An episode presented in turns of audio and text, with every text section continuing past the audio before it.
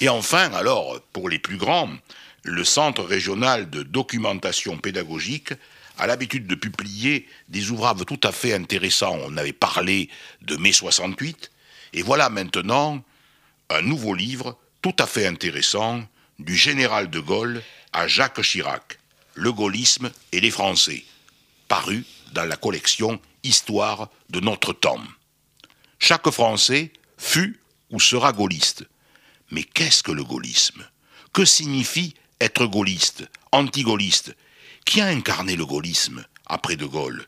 Est-ce que le gaullisme est toujours vivant? Autant de questions, autant de réponses apportées dans cet ouvrage en deux parties. Une synthèse originale intégrant les derniers apports de la recherche, accompagné d'un ensemble de documents replacés dans leur contexte.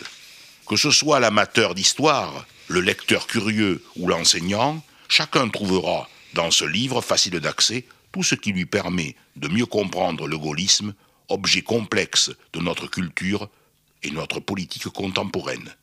Cet ouvrage donc, est publié par le Centre régional de documentation pédagogique sous la direction pédagogique d'Alain Saint-Tourens, inspecteur pédagogique régional à Bordeaux. Les textes sont de Bernard Lachaise, professeur d'histoire contemporaine à l'université Michel de Montaigne à Bordeaux 3. Précisons que cet ouvrage, comme tous ceux du CRDP, est accompagné d'un petit CD pour écouter et tout savoir sur le gaullisme, du général de Gaulle à Jacques Chirac, le gaullisme et les Français.